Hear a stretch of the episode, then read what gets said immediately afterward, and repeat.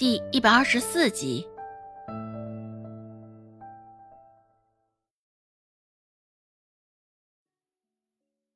不顾周芷的拒绝，刘大伯直接将那装好的豆腐塞进周芷的竹筐中。见状，周芷也只能无奈的皱皱眉头，没有忘记今天出门的目的。周芷开口说道：“刘大伯，我还要买些豆腐，大概二十文左右。二十文的豆腐，大概有三四十块了。一下子买这么多豆腐。”刘大伯微有些惊讶。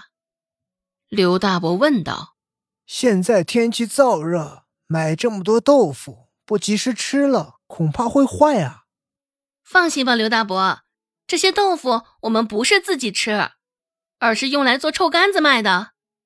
等我们那些臭干子做好了，刘大伯，你可要来尝尝。刘大伯听了，眼神中不仅有几分惊讶。这个小丫头，着实让他意外的很。光是看病救人，刘大伯就不可置信，现在竟然还会有这般这臭干子做生意。放眼整个立山村，恐怕也找不到这般来事儿的丫头了。刘大伯也没有再多说，伸手就替周芷装好了豆腐。二十文豆腐，两个竹筐都装了足有大半，背上的重量也是压得肩膀有些沉甸甸的。周芷数了二十个铜板递过去，只是刘大伯又还了五个回来。看着掌中的那五个铜板，周芷一脸讶然的说道：“哎，大伯，你真是……”我怎么好意思这般一直赚你的便宜啊？不过刘大伯却是摆摆手，别的也不多说，你救回了我家小宝的一条命，我也就只有这些可以回报你的。看着刘大伯一本正经的模样，周芷有些动容。刘小宝是他来到这个世界之后第一个救治的病人。虽然在这其中也遭到了刘大伯的反对，只是最后还是得到了他的肯定。像现在刘大伯能够这般记得他的好，周芷已是心满意足了。见周芷还是迟迟不肯出手，刘大伯又接着说道：“快收下吧，难不成我家小宝的命还不值这么五个铜板？”知道他这是在开玩笑，只是瞧着刘大伯那张不苟言笑的脸，周芷还是觉得怪严肃的。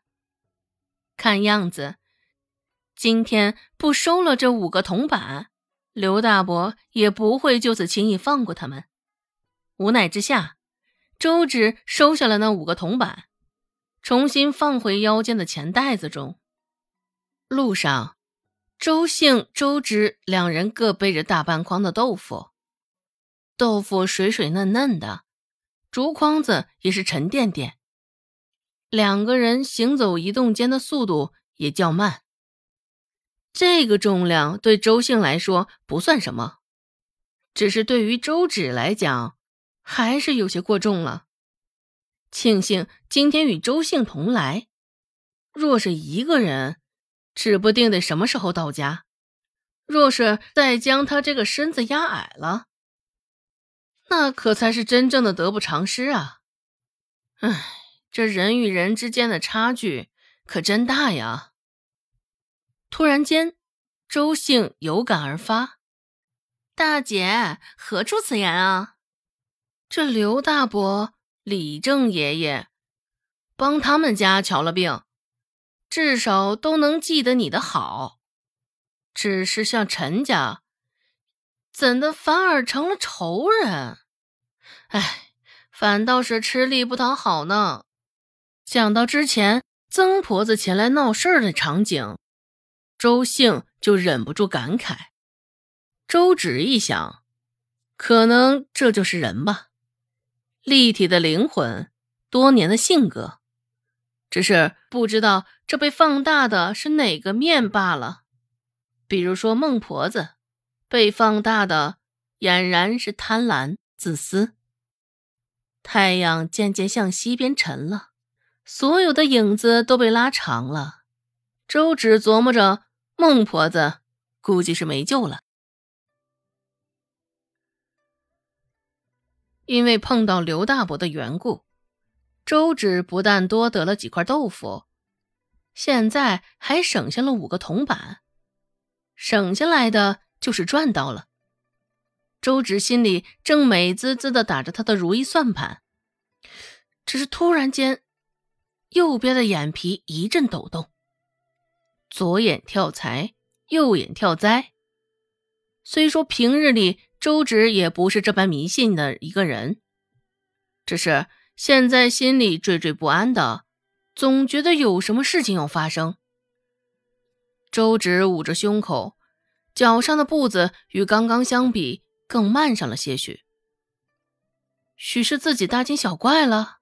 什么遇灾倒霉，也全然不过是自己的心理暗示。现在周芷也只能这般安慰自己。周芷路上走得格外小心，也颇为忌惮的，时不时往后瞧一眼。好在一路走来，倒也没有发生什么特别的事儿。见面前。隐隐出现的村庄，周芷这才松了一口气。只是，还未等他这口气顺下去，身后就传来一道甚是熟悉的声音：“许久不见呀，胖丫头。”声音带着几分的邪佞，带着几分的猥琐，还带着几分的不怀好意。